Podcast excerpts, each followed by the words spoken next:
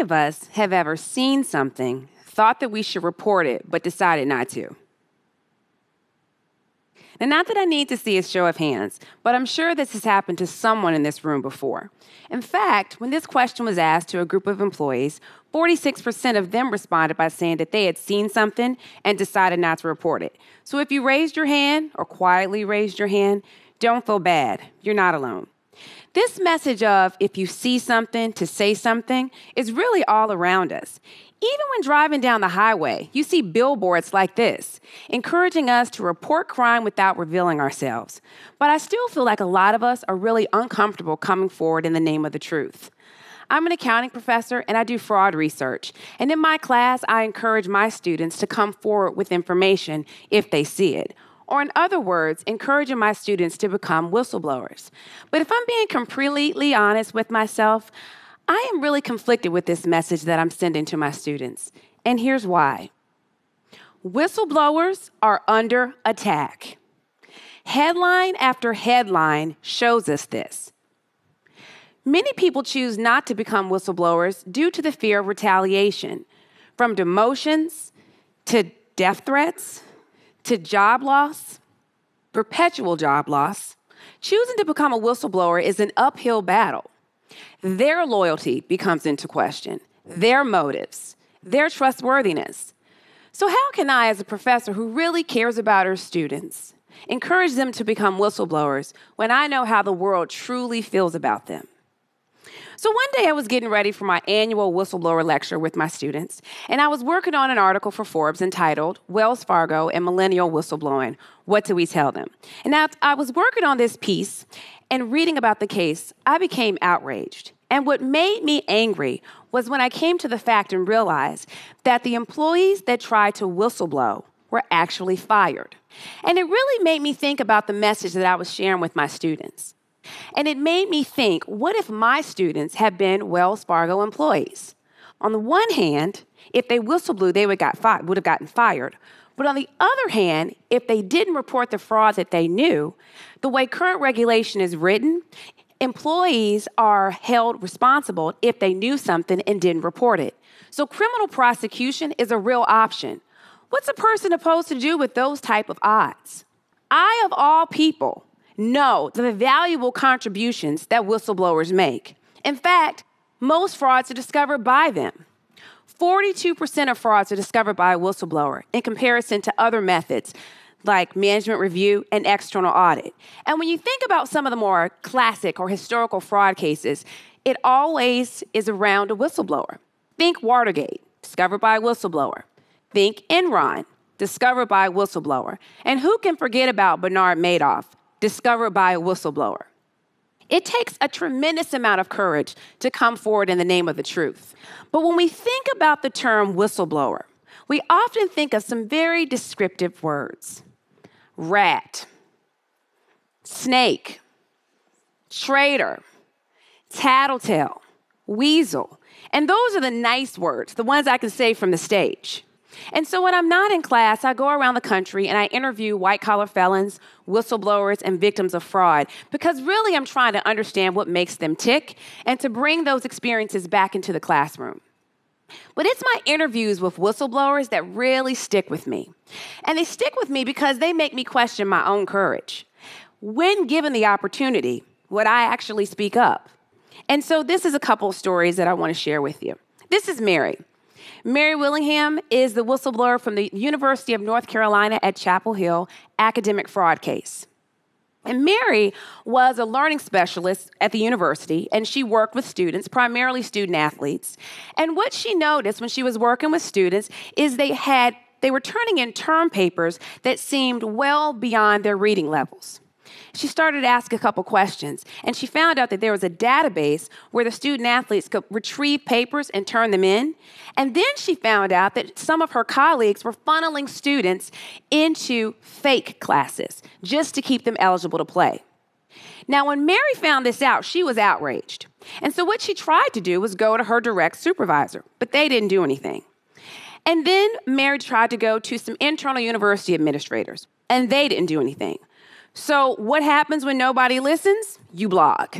So Mary decided to develop a blog. Her blog went viral within 40, 24 hours, and she was contacted by a reporter. Now, when she was contacted by this reporter, her identity was known. She was exposed. And when she was exposed, she received a demotion, death threats over collegiate sports. Mary didn't do anything wrong. She didn't participate in the fraud. She really thought that she was giving voice to students that were voiceless. But her loyalty was questioned, her trustworthiness, and her motives. Now, whistleblowing doesn't always have to end in demotions or death threats. Actually, in 2002, this was the cover of Time magazine, where we were actually honoring three brave whistleblowers for their decision to come forward in the name of the truth. And when you look at the research, 22% of whistleblowers actually report retaliation. So there is a huge population of people that report and are not retaliated against, and that gives me hope. So this is Kathy. Kathy Swanson is a retired city clerk from the city of Dixon. And one day, Kathy was doing her job just like she always did, and she stumbled upon a pretty interesting case. See, Kathy was at the end of the month and she was doing her treasurer's report for the city. And typically, her boss, Rita Crundwell, gave her a list of accounts and said, Kathy, call the bank and get these specific accounts. And Kathy did her job. But this particular day, Rita was out of town and Kathy was busy. She picks up the phone, she calls the bank and says, Fax me all of the accounts. And when she gets the fax, she sees that there's an account that has some withdrawals and deposits in it that she did not know about. It was an account controlled only by Rita. So Kathy looked at the information, she reported it to her direct supervisor, which was then Mayor Burke. And this led into a huge investigation, a six month investigation. Come to find out, Kathy's boss, Rita Crundwell, was embezzling money. Rita was embezzling $53 million over a 20 year period, and Kathy just happened to stumble upon it. Kathy is a hero. And actually, I had the opportunity of interviewing Kathy for my documentary, All the Queen's Horses. And Kathy wasn't seeking fame. In fact, she really didn't want to talk to me for a really long time, but through strategic stalking, she ended up doing the interview. But she was seeking fairness, not fame. And if it wasn't for Kathy, who's to say this fraud would have ever been discovered? So, remember that Forbes article I was talking about that I, I, was working on before my lecture? Well, I posted it, and something really fantastic happened. I started receiving emails from whistleblowers all over the world. And as I was receiving these emails and responding back to them, there was a common theme in the message that I received, and this is what it was. They all said this I blew the whistle. People really hate me now. I got fired, but guess what? I would do it all over again if I could. And so as I kept reading this message, these all of these messages, I wanted to think, what could I share with my students? And so I pulled it all together, and this is what I learned. It's important for us to cultivate hope. Whistleblowers are hopeful. Despite popular belief, they're not all disgruntled employees that have a beef with the company. Their hopefulness really is what drives them to come forward. We also have to cultivate commitment. Whistleblowers are committed, and it's that passion to that organization that makes them want to come forward. Whistleblowers are humble. Again, they're not seeking fame, but they are seeking fairness. And we need to continue to cultivate bravery. Whistleblowers are brave. Often they didn't, they underestimated the impact whistleblowing had on their family, but what they continue to comment on is how hard it is to withhold the truth. With that, I want to leave you with one additional name Peter Buxtun. Peter Buxtun was a 27 year old employee for the U.S. Public, Public Health Service. And he was, he was hired to interview people that had sexually transmitted diseases. And through the course of his work, he noticed a clinical study that was going on within the organization. And it was a study that was looking at the progression of untreated syphilis. And so there were 600 African American males that were in this study. They were enticed into the study through being given free medical exams, burial insurance. And so what happened through the course of this study is penicillin was discovered to help treat syphilis. And what Peter noticed was the participants in this study were not given the penicillin to treat their syphilis, and the participants didn't know. So, similar to Mary, Peter tried to report and talk to his internal supervisors, but no one listened. And so Peter thought this was completely unfair and he tried to report again and finally talked to a reporter, very similar to Mary. And in 1972, this was the front page of the New York Times. Syphilis victims in US study went untreated for 40 years. This is known to us today as the Tuskegee syphilis experiment, and Peter was the whistleblower. What happened to the 600 men, you may wonder, the 600 original men? 28 men died from syphilis. 100 died from syphilis complications.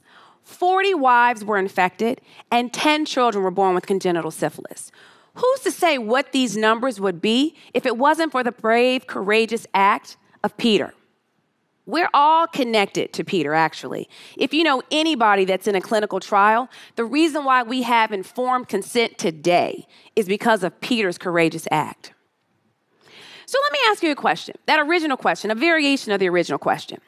How many of us have ever used the term snitch, rat, tattletale, snake, weasel, leak?